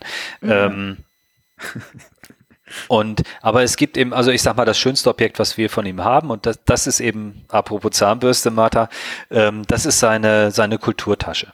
Mhm. Und das, ähm, äh, äh, das ist halt so ein, so ein blaues Teil, das hat so, ist so groß wie eine, wie eine A4-Seite und irgendwie rollbar und da kann man halt eine Zahnbürste, Zahnpasta und so reinstecken. Ähm, also das ist wirklich irgendwie, ich denke mal, das, das, das schönste Objekt, was wir von ihm haben, äh, neben den Klamotten, die er auf der Raumstation anhatte, die natürlich auch irgendwie und, und sein, ähm, äh, seine Unterwäsche, die er getragen hat, als er ausgestiegen ist und im, im Weltraum irgendwie unterwegs war, ähm, ist natürlich irgendwie die tollste Baumwolle Patagonia, super weich und kuschelig und so. Ähm, aber das sind eben ganz persönliche Dinge, die die ja. wirklich ähm, dabei hatten. Ähm, und das ist auch okay, aber der darf eben nicht anfangen, da wie gesagt aus der aus der Raumkapsel was abzuschrauben oder so. Das ist natürlich dann nicht gestattet mhm. ähm, und auch nicht Werkzeug oder so mitzunehmen. Und das ist eben auch die interessante Geschichte. Und jetzt komme ich endlich dazu. Ähm, bei den Amerikanern war das so, dass man irgendwann gemerkt hat, die ganzen Astronauten, gerade die, die zum Mond geflogen sind, ähm, die sind natürlich auch nur nach dem Tarif des öffentlichen Dienstes bezahlt worden, auch wenn die dann im Anschluss vielleicht irgendwo Beraterverträge hatten. Ähm, und wenn sie nicht ganz blöd waren, haben die auch ein bisschen Geld verdient. Aber ähm, die fingen dann auch an, ähm, Objekte zu verkaufen, die die auf den Flügen dabei hatten zum Mond. Also ich sag mal ein Hammer, eine Zange, äh, eine Taschenlampe, ein Kugelschreiber. Und ähm, da hat sich dann mal irgendjemand beschwert und hat gesagt, ja, wie kann es denn sein, wenn die Astronauten in einem Raumschiff, der äh, was, was mit Steuergeldern bezahlt worden ist und die da eine Reise machen, auch mit Steuergeldern finanziert, ähm, wie kann das denn sein, dass die dann äh, einen Kugelschreiber, den die da benutzt haben, einfach mal irgendwie in der Auktion verkaufen und äh, kriegen dann da 5000 Dollar für? Und ähm, dann hat man sich also in den USA überlegt, ja Mist, was machen wir denn jetzt? Wir können ja jetzt die äh, Astronauten, die auf dem Mond waren, die ja die Helden der Nation sind, ähm, die können wir ja jetzt nicht einsperren, weil sie Sachen geklaut haben. ähm, und dann gab es wirklich irgendwie ein Präsidialdekret oder irgendein Gesetz gibt es in den USA. Ich habe es jetzt nicht mehr ganz scharf. Und da hat man gesagt, also alles, was im Weltraum war, bevor die Space Shuttle-Ära losging, ähm, Anfang der 80er Jahre. Und was die Leute da mitgenommen haben, das gehört denen. Punkt. Mhm. Mhm. Und wenn die das verkaufen, eine Kamera, ein Kugelschreiber, dann ist das egal, weil das ist ihrs. Und ab den Space Shuttle Flügen ist es so, dass das alles Staatseigentum ist und nichts davon darf verkauft werden. Mhm. Und, ist, es dann, ähm, ist es deswegen schwieriger, ja. jetzt was zu bekommen? Also von den, von den späteren Sachen? Ähm, nee, also das äh, zum Beispiel ist es so, dass das National Air and Space mit der NASA ein Agreement hat, dass die alles zuerst angeboten kriegen. Ähm, das gibt's in Deutschland zum Beispiel nicht. Ähm, da verteilt sich das dann irgendwie bunt durch, durch die Gegend, aber ähm, äh, wir können uns das dann zum Beispiel vom National Air and Space leihen. Ähm, das machen die auch. Ähm, ist nicht ganz einfach, aber das geht. Also, ähm, und es sind dann aber eben immer Leihgaben. Aber das ist in Ordnung. Ähm, bei den Europäern ist das, äh, ich weiß gar nicht, wie das da geregelt ist. Ähm, es gibt ja wenig, das, also das ist ja, und da sind wir eben beim Sammeln im Museum, das Dove, das ist ja so bei der, bei der Raumfahrt, das Allermeiste bleibt ja da oben. Ähm, also ein Satellit, der im Weltall ist, den kriege ich ja nie wieder runter, es sei denn, ich hole den mit dem Space Shuttle ab, aber den Space Shuttle gibt's nichts mehr, nicht mehr. Also alles, was jetzt fliegt, sind halt Raumkapseln. Ähm, hm. Bei den Amerikanern eine, wo sieben Leute reinpassen jetzt, ähm, die Dragon und bei den Russen halt die Soyuz mit drei Leuten. Und das, was die da dann noch an Sachen mitnehmen können, ist halt extrem beschränkt. Mhm. Das heißt, ähm, das, was man kriegt, sind entweder ähm, äh, irgendwelche Attrappen oder ähm, es gibt dann auch immer so Duplikate, dass man sagt, also wenn wir einen Satelliten ins Weltraum schießen, dann haben wir noch einen Baugleichen auf der Erde, falls der beim Start explodiert oder falls der im Weltraum halt irgendwie Probleme macht, damit wir auf der Erde rausfinden können, ähm, wie wir dieses Problem vielleicht beheben können. Mhm. Ähm, und äh, dann ist es zum Beispiel so, Raketenteile zu kriegen. Da gibt's halt nur, also bei der Saturn war es halt so, die Amerikaner haben halt irgendwann gesagt, wir fliegen jetzt nicht mehr weiter zum Mond, aber sie ähm, hatten halt in der Zeit schon wieder neue Raketen gebaut und deswegen gibt's heute in Cape Canaveral äh, halt noch irgendwie eine Saturn 5, sonst ähm, wären die einfach geflogen und wären verglüht. Also da wäre nichts mehr übrig. Also immer nur, wenn so ein Programm, so ein, so ein Raketenprogramm abgebrochen wird, bleibt eigentlich was übrig. Mhm. Bei der europäischen Ariane 4 zum Beispiel, alle Raketen sind geschossen. Es gibt nichts mehr. Mhm. Mal ein Triebwerk oder so, was bei der Produktion runtergefallen ist, aber das war's dann auch. Ne? Aber keine Raketenstufe, keine komplette Rakete gibt's nicht. Gut, dann ähm, würde es also, eigentlich quasi bedeuten, dass äh, die neue, das neue ähm, wir landen die Raketenstufen wieder Zeitalter auch für die Museen eigentlich ganz gut ist dann in Zukunft. Ne? Ja. Weil dann ja, da hast du recht. Ja, auf jeden Fall. Wir müssen ja an die Museen denken, ne? ja, genau. ja. Das, war, äh, das war Elon Musks erster Gedanke. ja. brauchen unbedingt ich setz mehr mir ein Raketen Denkmal. in Museen. Aber, aber, aber Heiko, ja. apropos ähm, NASA-Leihgabe. Ich ja. Ja, ja. weiß, mir ist zu Ohren gekommen, dass ja. äh, das Te Technikmuseum mal eine Leihgabe hatte, eine ganz berühmte, und die wurde dem Technikmuseum dann wieder in, weggenommen. Kannst du jetzt darüber aber was einen schönen Platz gefunden. Ja, jetzt hast du wieder einen schönen Platz gefunden. Ja, ja. Ja, also, ne? Also das Mondgestein. Jedes, doch. Ja, ja. Also ähm, wie das eben so ist bei vielen Dingen, ähm, also ich sag mal, es ist ja bei uns ein relativ breites Feld allein äh, in der Luft- und Raumfahrt. Also ähm, bei Schifffahrt mag ich ja gar nicht dran denken. Also bei uns sind es 100 120 Jahre, die so ähm, Luftfahrt ja wirklich passiert. Ähm, Raumfahrt ging los wirklich Raumfahrt in den äh, späten 50er, frühen 60er Jahren. Es ist ein relativ beschränkter Zeitraum, aber es ist halt riesengroß. Ne? Also es gibt halt nationale, internationale Programme, es gibt Fluggesellschaften, Flugzeugbau, Kulturgeschichte, Reisen, ich weiß nicht. Also das ähm, so und ähm, jedes Ding hat ja was Spezielles und es gibt überall irgendwie viele Geschichten und das ist wirklich unfassbar. Und man muss sich halt in vieles irgendwie so reinarbeiten. Jedenfalls ist es so, ähm, die Amerikaner äh, sind zum Mond geflogen, haben ungefähr äh, 500 Kilo Mondgestein wieder mit zurückgebracht. Erzähle ich gleich auch nochmal was, ähm, wieso die so viele mitnehmen konnten. Die haben nämlich auch ein bisschen was oben gelassen. Ähm, und äh, diese 500 Kilo Mundgestein, die sind äh, dann zum Teil auch verteilt worden. Also es gab so ähm, Kieselsteinchen, ähm, die sind mit einer, in so einem riesen Plastikbrett mit einer Nationalfahne an fast alle oder an viele Nationen der Welt verteilt worden. Mhm. Ähm, Gibt es auch in Deutschland zwei ähm, so Krümelchen und ähm, dann, ich sag mal, zu den Museen, die äh, oder Institutionen, die halt ähm, äh, Interesse angemeldet haben, da sind dann auch größere Mondgesteinbrocken äh, verliehen worden. Mhm. Ähm, die großen haben, glaube ich, so 330 Gramm. Das sind die ganz großen ähm, Stücke, die man, die man so auf der Welt an Museen verleiht. Und so ein ähm, so einen relativ guten Stein, also der ist so faustgroß, so einen hatten wir auch. Faustgroß, okay. Ja, und äh, die werden dann auch immer in einer Vitrine mitgeliefert und ähm, äh, ja, wir haben dann äh, angefangen bei uns ja diese Sonderausstellung Raumfahrt zu machen und wollten dann diesen, diese, diese Vitrine auch umstellen und dabei ist uns leider das Glas gerissen. Und dann dachte ich, naja, es kann ja passieren und äh, wir sind ja ein ordentliches Museum. Dann ruft man natürlich beim Leihgeber an und sagt, ja, Vitrine ist kaputt, was machen wir jetzt? Und da habe ich gedacht, naja, dann sagen die, dann ähm, tut das mal in eine andere Vitrine rein und dann ist gut. Äh, und ähm, damit hat sich das. Mhm. Und ähm, ja, war dann aber ganz anders. Dann kam nämlich ähm, kam dann nur eine sehr, ähm, ich sag mal, betretene E-Mail aus den USA. Ja, also es gibt da irgendwie einen Kongress und der äh, Oberbeauftragte für Mondgestein von der NASA und der Oberbeauftragte für ähm, Gesteinsproben von fremden Planeten, äh, die sind auf einer Tagung in Europa, die kommen persönlich vorbei und holen das ab. Und ich dachte schon, oh, oh no. wenn die sich die Mühe machen, dann äh, haben wir jetzt wohl irgendwie Mist gebaut.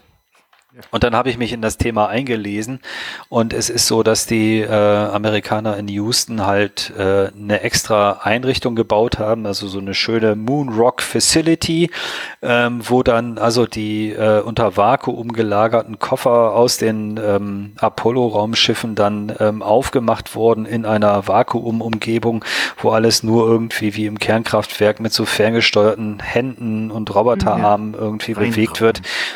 Und es, ja, es ist ein riesen Reinraum, im, äh, der aber im Vakuum sich befindet mhm. und der also seit 50, über 50 Jahren da irgendwie existiert und wo nur diese Proben gelagert werden. Und es ist ein riesen Bohai, der da um diese Dinge gemacht wird. Und als wir dann gesagt haben, ups, uns ist leider die Vitrine kaputt gegangen, da sind die total ausgerastet, weil wir sind das erste Museum der Welt gewesen, das das hingekriegt hat. Oh ähm, weil diese Vitrinen das natürlich ist doch auch unter Vakuum. Äh, Qualitätsmerkmal. Ja, auf jeden Fall. Nur sehr sehr weit, sehr weit nach unten. Aber ähm, ehrlich mal, Heiko, also wie konnten die denn davon ausgehen, dass wenn man irgendwie ein Mondgestein in der Vitrine in der Ausstellung hat, dass das irgendwie geschützt ist? Also. Du, ja also das war ja alles, das war ja alles vor meiner Zeit, ne? Also da ja. hat mir dann äh, ein ehemaliger Kollege erzählt, ja, also er ist damals noch mit einer Handschelle um den Arm und die andere Handschelle um den Koffer rum, händisch übergeben irgendwie.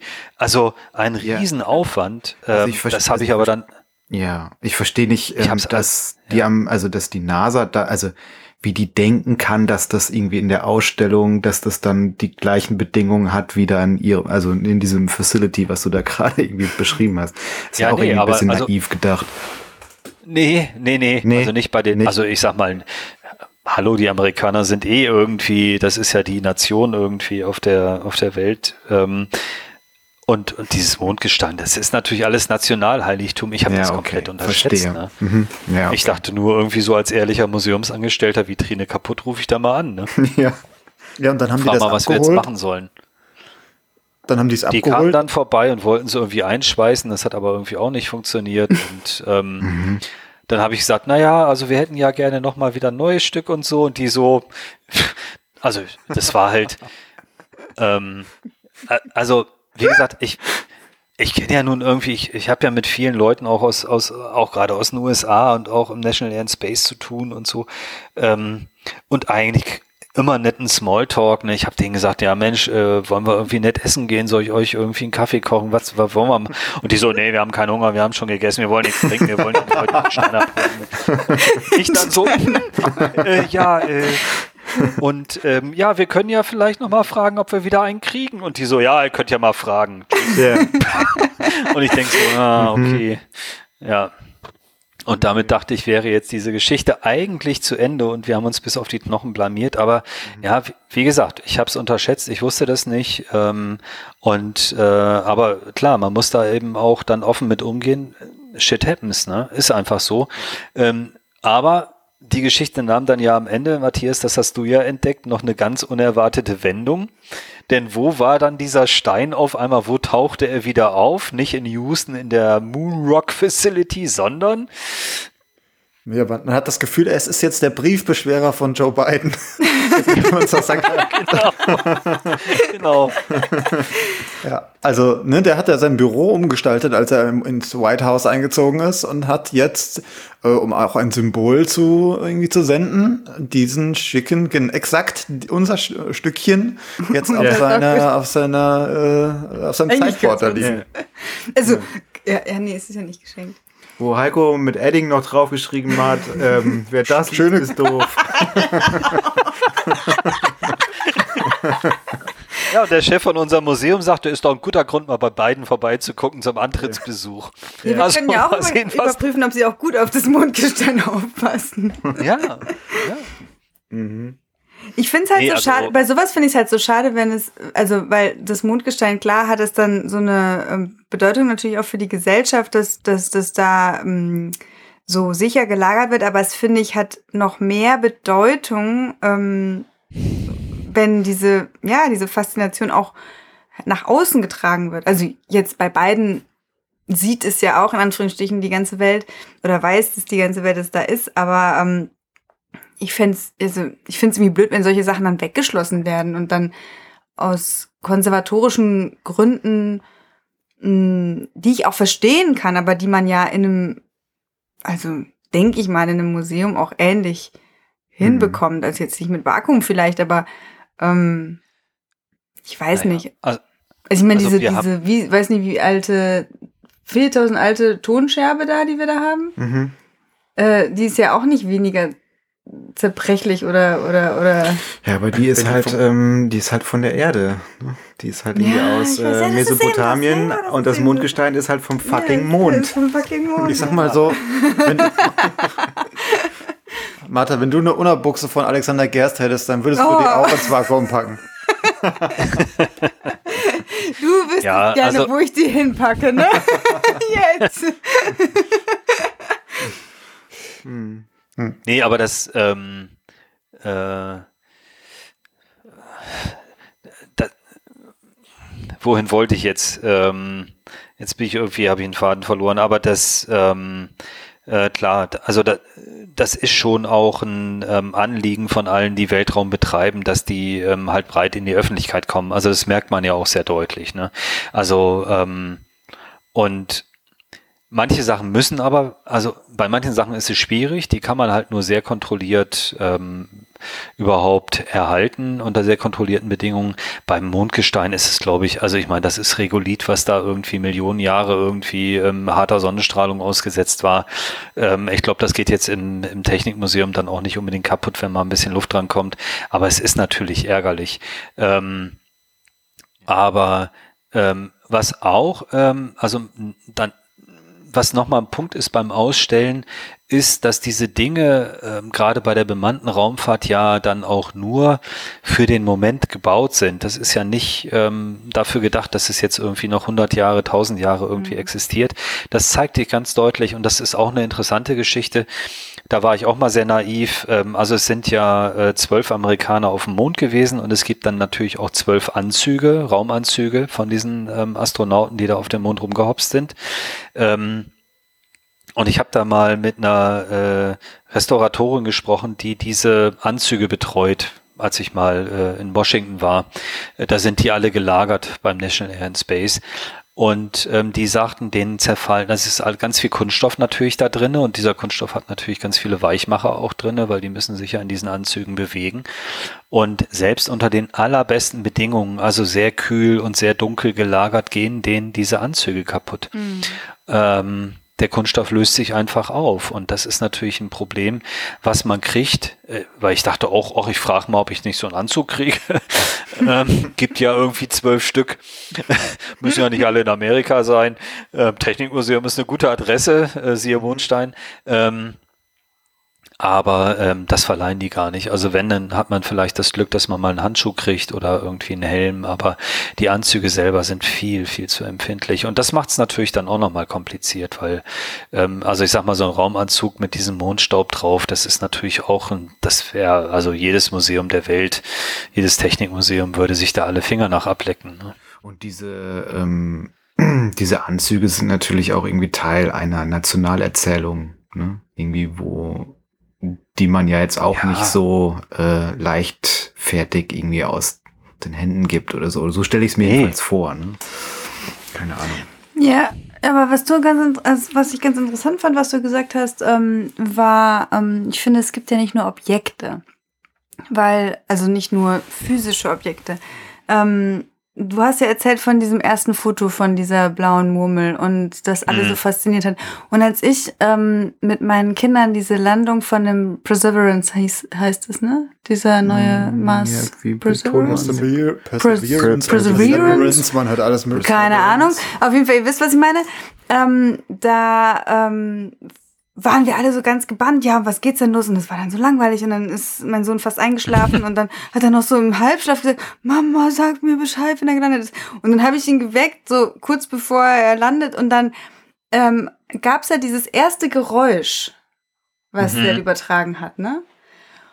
Und ich weiß noch, wie wir alle da gebannt waren und auch mein, mein Sohn war so, so hört sich der Mars an. Es war wirklich so, so, was? Und das, das ich finde, das hat, also ich finde es auch sowas, was total ähm, also ich, hat, ich finde es sowas ähnliches wie das Mondgestein. Also, mhm. ne, dieses mhm. erste Bild, das erste Geräusch. Ich finde, das, das sind auch Objekte, ähm, die total spannend sind. Weil ich meine, jetzt haben wir, wir haben so viele Aufnahmen von der Erde oder so viele, ähm, und viel bessere wahrscheinlich inzwischen.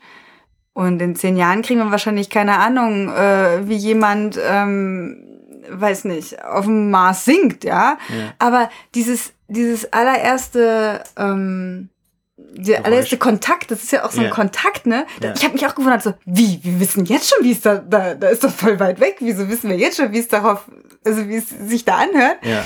Ähm, das fand ich wahnsinnig faszinierend. Also also du meinst so alles, dass es gibt halt auch so, so Sachen, die nicht phys ja. physisch sind, die ja. aber auch irgendwie so eine Geschichte erzählen. Ja, voll. Materielles Kulturgut. Ja. Ja.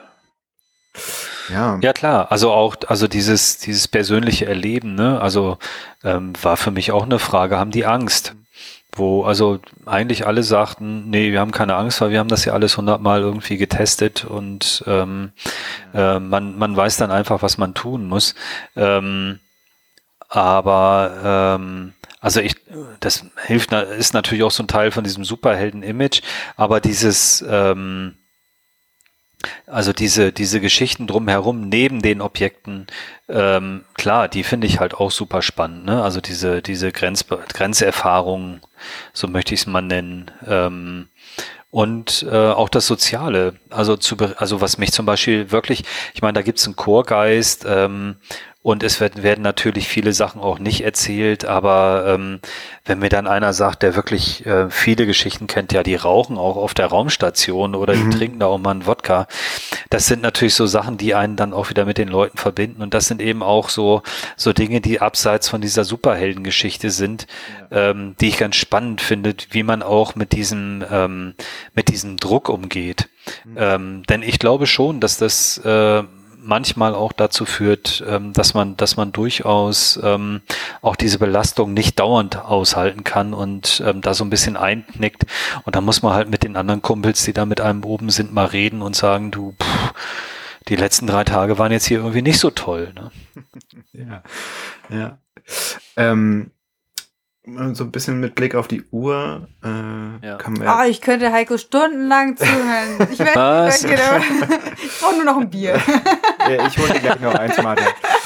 ähm, irgendwie. Ähm, oh, Müll. Ich sagen? Müll. Ich habe noch Müll. Müll als ist letztes. super, super Thema. Müll im All. So als letztes. Ja. Ich hab, genau. Wir machen noch die Extended Doppel, Version. das, was überbleibt. Ja. Nee. nee ja, nee, erzähl ähm, noch kurz was zum Müll. Ähm, das hat auch ein bisschen was mit dem zu tun, auf was ich noch hinaus wollte. Aber erzähl. Ja, okay.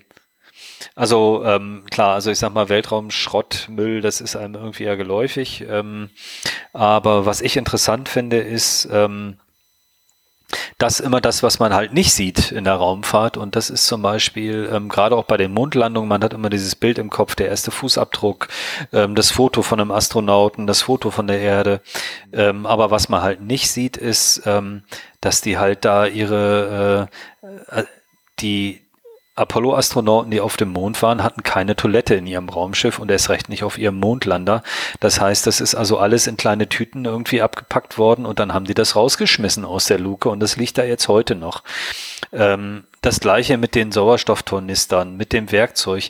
Also ähm, da habe ich jetzt letztens was gehört. Ich weiß nicht, wie viel Tonnen Müll die Menschheit schon als allererstes, man fliegt oh. zum Mond und was man da lässt, ist Müll. Und die Menschen ja. sind so schlimm. Und und da liegen Tonnen von Müll auf dem Mond rum. Ähm, und ähm, man hat dann 500 Kilo Mondgestein hier wieder zurückgeholt. Also das ist irgendwie auch keine. Die Umweltbilanz ist so mäßig. Ja, ja. ja Apropos Umwelt. Ähm, ja. ne, wenn wir jetzt wieder so ein bisschen zur Erde zurückkommen, sind jetzt gerade so ein bisschen durch die Museums-Raumfahrtwelt äh, geflogen, kommen wir jetzt sehr zurück.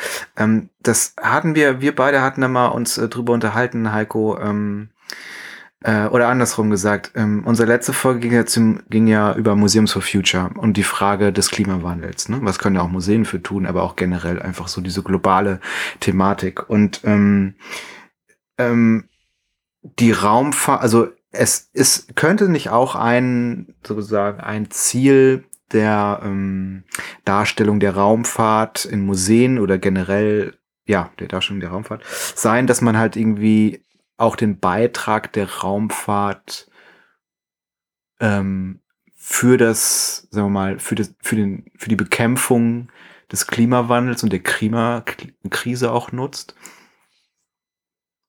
Ja, aber also, das ist eben dann, ja, ja, ja. Ich überlege ja halt immer so die ganze Zeit, ähm, ich überlege halt immer so die ganze Zeit, ähm, man hat irgendwie Raumfahrt im Museum, man hat halt irgendwie so diese, sagen wir mal, diese Erzählungen, die man irgendwie so ein bisschen kennt oder auch irgendwie neue, kleinere Erzählungen, aber ähm, ich suche mal die ganze Zeit danach, die Raumfahrt auch irgendwie mit so einem größeren Thema zu verbinden. So ein Nutzen oder, oder ja, wie das meinst du? Also äh, früher hat man immer so gesagt, die, so die Teflonpfannen. also mhm. Raumfahrt ist dafür da, dass man hinterher auch irgendwie schöne Konsumgüter hat. Ach so, aber, ja, ja, stimmt. Aber, aber es geht doch eigentlich auch darüber hinaus, oder? Also ich meine, gerade auch, ähm, oder erzähl du mal. Ja, nee, also das, ähm, das sind halt die Nutzanwendungen der Raumfahrt, die halt ganz weit weg sind von dieser internationalen Raumstation und der bemannten Raumfahrt. Also mhm. die bemannte Raumfahrt ist wirklich, man hat eine, man hat eine Forschungsstation und die ist halt wie eine Station, die im Dschungel ist oder am, äh, an den Polen. Äh, da forscht man halt so ein bisschen rum. Ähm, aber äh, die, der große, der große Nutzen, den sehe ich da jetzt auch nicht, außer dass man halt irgendwie Erfahrungen sammelt, wie man sich eben in dieser Umgebung bewegt als Mensch. Mhm. Die wirklichen Nutzanwendungen der Raumfahrt sind halt Erdbeobachtung, sind Kommunikation, Navigation. Ähm, äh, also ich sag mal, wenn man mal 50 Jahre zurückguckt und, und denkt irgendwie aus Südamerika ein Fußballspiel live übertragen, äh, ja per Kabel oder wie jetzt, ne? Also das ging halt alles gar nicht oder man hat dann einen Radioreporter gehabt und dann irgendwie auch noch mit Verzögerung das Ganze. Heute haben wir ja in Echtzeit wirklich rund um die Welt irgendwie die Möglichkeit, wenn irgendwo auf der Welt was passiert, innerhalb von, von Minuten äh, ist es ja heute möglich, äh, das in alle Welt zu bringen. Mhm. Ähm, also die Distanz äh, überbrückt man heute auch mit Satellitentechnik eben innerhalb von Sekunden auf der ganzen Welt. Und was die ähm, äh, also was, was das Agieren des Menschen und diese Schäden, die eben damit verbunden sind, dass der Mensch sich auf der Erde irgendwie bewegt, die sind eben aus dem Weltraum ganz deutlich zu sehen. Und da sehe ich eben auch einen ganz wichtigen Punkt. Man, man kann eben mit, ähm, äh, man kann mit den Satelliten äh, feststellen, wie sich die Atmosphäre verhält. Also ich, die, die liefern halt die mhm. Daten, mhm. ähm, die die Forscher brauchen. Ähm, nicht nur, es gibt auch Bodenstationen, aber eben äh, Satelliten können das eben in einem globalen Maßstab Daten liefern, die ganz wichtig sind für die, für die, äh, die liefern Klimadaten, die fotografieren äh, die Abholzung der, der Regenwälder, die können sehen, ob sich Wüsten ausbreiten, ähm, die können halt diese ganze Erdoberfläche doch sehr genau abtasten und Daten liefern, um eben festzustellen, wo irgendwie ähm, was passieren muss.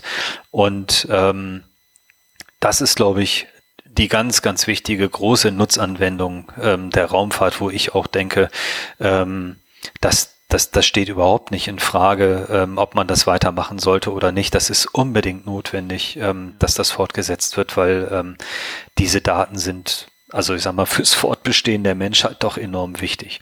Ja. Ja. Jetzt sind wir ja schon bei der Menschheit, zur Menschheit. Ja, kleiner geht's die nicht. Eigentlich Immer wollte ich noch retten. über Star Trek reden, aber oh, machen wir dann vielleicht in einem, vielleicht das müssen wir im zweiten Teil machen, vielleicht. Hast du denn auch diese neue Serie gesehen, äh, For All Mankind, oder wie heißt die? Wo, wo, so, wo. For All Mankind. For All Mankind. Diese Apple-Produktion. Ja, genau. Wo, ähm, so getan wird, als würden die Russen so auf dem Mond gelandet, als es wären die Russen. Ja, fand ich auch lustig. Ja. ja. Oh, da können wir noch mal, da können, wir können noch mal so einen Sci-Fi-Abend machen. ja, ja wir so der Museumpark Sci-Fi-Abend.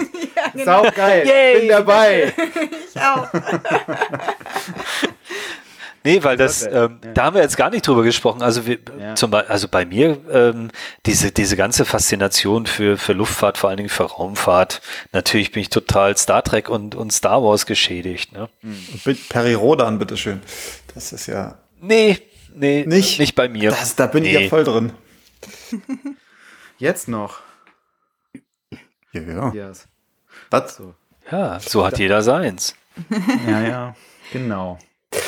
Gut, Leute. Was, ähm, aber eine Frage ja. habe ich noch. Was wünschst du dir denn, also was wäre denn dein größter Wunsch, was in der Raumfahrtausstellung oder im Raumfahrtbereich von, ähm, vom Technikmuseum, wenn, also wenn du, wenn es nicht ums Geld geht und nicht um Platz, was würdest du hm. ausstellen?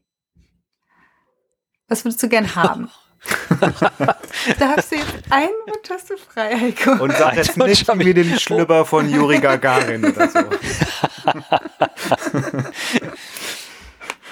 Nee, also was, ähm, also ich glaube, da, ähm, äh, das hat gar nichts mit Weltraum zu tun, sondern das ist ähm, die, das Modell von der ersten Enterprise aus der Fernsehserie. Ah, das ja. Ah, schön. Ist das nicht das Modell? Nee, nein, nein. Heiko meint das, was äh, wirklich auch zum Film äh, benutzt Ach, worden klar, ist. natürlich. Die echte Enterprise. Ja. ist das die echte das? Enterprise. ja, das, die, die ist Jörg, und die steht bei Jörg hängt die nämlich hier. Ja, ich und natürlich steht die die steht natürlich in Washington im National Air and Space und die stand mhm. da immer im Souvenirshop und ich dachte, irgendwann rufe ich da mal an und sag, ey, wenn ihr den Souvenirshop umbaut, dann schickt uns dieses Modell, wir können Nee, die haben die, äh, die haben das tauschen Modell, gegen Mondstein. Die haben das Modell aber jetzt neulich mal vor ein paar Jahren oder so irgendwie komplett restauriert, ne? Und äh, wieder ähm, flott gemacht. Flugtauglich gemacht. Ja. Nee, ja, was, nee, nee, aber die haben die, ähm, die haben die aufwendig restauriert und die steht jetzt in der Hall of Fame im National Air and Space, also neben dem ersten Flugzeug, dem ersten Überschallflugzeug, dem ersten irgendwas, ja. steht jetzt auch die Enterprise, also jetzt wird's echt das, schwierig. Ja, das, ja. Das, die zu bekommen, aber ich finde, da hat sie auch den richtigen Platz. Ja. Ja, okay. das ist schon. Wir gönnen das denen, ja. ja. Ansonsten müssen ja. wir halt nach Raumpatrouille Orion gucken, vielleicht kriegt man da was. ja, wäre auch nett. Wäre auch nett. Ja. So, na gut, Leute. Ähm, wir haben äh, noch äh, komplett überhaupt nicht alles besprochen, was man in diesem was Bereich besprechen könnte. Oh, ich ähm, will auch viel noch besprechen. Wir, wir nehmen Heiko mal beim Wort und machen vielleicht tatsächlich mal so einen Museum Bug ähm, Sci-Fi Abend oder so. Fände ich so ganz cool. Könnten wir irgendwie. Es gibt bestimmt noch ein Science Fiction Museum, oder? Gibt's das? Ganz bestimmt. Bestimmt. Ich glaube in, in Seattle. gut, dann ja. fahren wir da mal hin. Dienstreise, ja. Dienstreiseantrag. Sehr gerne. Ja, wollte ich immer mal hin. Ähm, das sollten wir vielleicht machen. Aber ähm, ja, das äh, machen wir vielleicht nicht in diesem Jahr, aber vielleicht im nächsten Jahr. Nein, aber äh, Sci-Fi-Abend sollten wir auf jeden Fall ähm, an den Start äh, bringen. Leute, ähm, ich würde sagen, mit Blick auf die Uhr, lasst uns mal langsam zum Ende kommen. Und äh, das Ende ist ja auch immer eigentlich da, der wo der Matthias dann wieder, ja, ja, genau. Mhm. Wo der, aber wo der Matthias dann wieder in Aktion tritt, ne? Genau, ich bin. Ja, ich übergebe, dir, ich übergebe dir das Wort. ja. Matthias ähm, aufmachen. Houston Hallo. an Matthias. äh, bitte melden. Ja, wir haben hier kein Problem. Dafür haben wir coole Pläne. Und zwar auch in der Zukunft. Wir haben ja gerade schon über die Zukunft gesprochen. Und zwar, ich habe es am Anfang geteasert, im September gibt es einen Workshop in der Bundesakademie für kulturelle Bildung in Wolfenbüttel. Da könnt ihr uns drei ähm, quasi landen sehen. Und zwar machen wir da einen Workshop zum oh. Thema Podcasting. Genau, äh, da schlagen wir auf, hoffentlich nicht zu fest. Und ähm, ja, da, genau, es geht um Podcasting und warum das cool ist für Kultureinrichtungen und wie ihr ein eigenes Podcast-Konzept für euer Museum entwickeln könnt. Genau, das haben wir vor. Und natürlich, wie immer, könnt ihr uns finden auf museumbug.net. Da könnt ihr uns vielleicht auch mal sagen, was euch an dem Thema Raumfahrt interessiert oder begeistert, was wir vielleicht in der nächsten Folge irgendwann noch besprechen sollten. Und ihr findet uns als Museum Bugcast bei Twitter. Und natürlich, auch nicht vergessen, der einfachste Weg, und das ist, da sind wir auch wieder beim Thema Raumfahrt, uns zu unterstützen, ist uns ein paar Sternchen zu verleihen. Ah, und ja. zwar im äh, iTunes Store fünf schöne Sternchen, die wir uns hier auf unsere blauen äh, Anzüge sticken können, damit wir auch wissen, dass wir toll sind. Genau. Und ich weiß nicht, also es ist ja alles noch Corona-Zeiten, aber wir hatten ja auch mal die Idee gehabt, vielleicht mal ein Hörerinnen-Treffen zu machen. Ne? Ja, das kann man jetzt natürlich. Mal vielleicht. Ja, also ähm, diesen Gedanken haben wir auch nach wie vor noch und finden eigentlich ganz cool, ne, dass wir uns irgendwie äh, mit Tests und Abstand und ähm, Impfung und hast du nicht gesehen ähm, am Tempelhofer Flugfeld treffen und einfach ähm, ein bisschen zusammen grillen oder so. Ne? Ähm, diesen Gedanken haben wir nach wie vor noch und wir verfolgen ihn auch. Genau. Wir halten euch auf dem Laufenden. Ja, auf dem Laufenden, genau. Heiko, es war super cool, dass du ähm, bei uns warst und ein bisschen was ähm, über Raumfahrt und deinen äh, Museumsalltag erzählt hast. Ja, oh, Heiko, gerne. vielen Dank, dass du da äh, dir so viel Zeit genommen hast und äh, ich freue mich immer, deinen Geschichten zu lauschen. und ähm, ja, ähm, wir sehen uns hoffentlich bald wieder. Und ähm, genau, spätestens beim Sci-Fi-Abend. Auf jeden genau. Fall. Auf oh, diesem ja. Kanal. Alles klar, Leute, dann macht's äh, macht mal gut, ne? Ja, danke dir. Tschüss das da draußen. War der Museumbug. Das war der Museumbug. Bis dann. Tschüss. Tschüss.